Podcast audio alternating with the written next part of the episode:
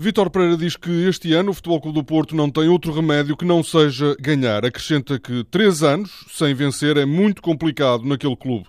O último treinador a conquistar um campeonato no Futebol Clube do Porto foi entrevistado pelos jornais O Jogo e Record e diz que a tarefa dos azuis e brancos não será fácil porque o Sporting se tem aproximado dos dois rivais.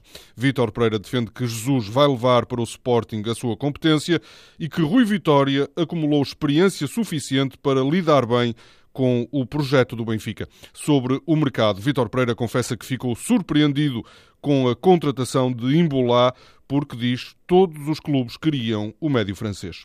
O nome de Raul Jiménez volta a ser associado ao Benfica. O jogo adianta que o avançado mexicano é visto na luz como um bom reforço para o ataque e que Luís Filipe Vieira tem conversado com o empresário Jorge Mendes sobre a contratação de Jiménez.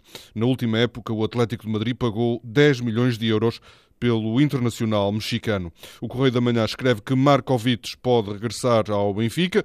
O treinador do Liverpool não conta com o extremo sérvio e os encarnados estão atentos ao futuro de Markovic. Para o Sporting, fala-se hoje no nome de Afelai.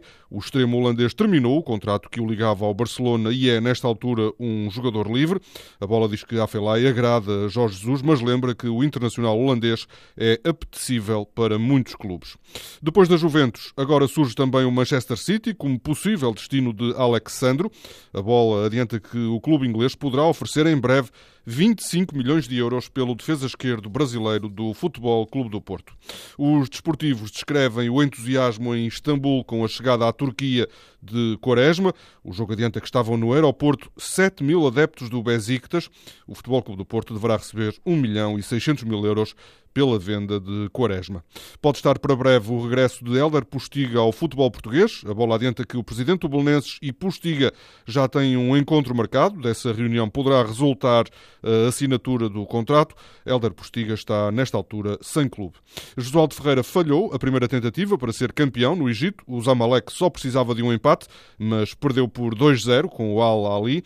O treinador português mantém a confiança, diz que ainda faltam dois jogos e o Zamalek continua a precisar de apenas um ponto.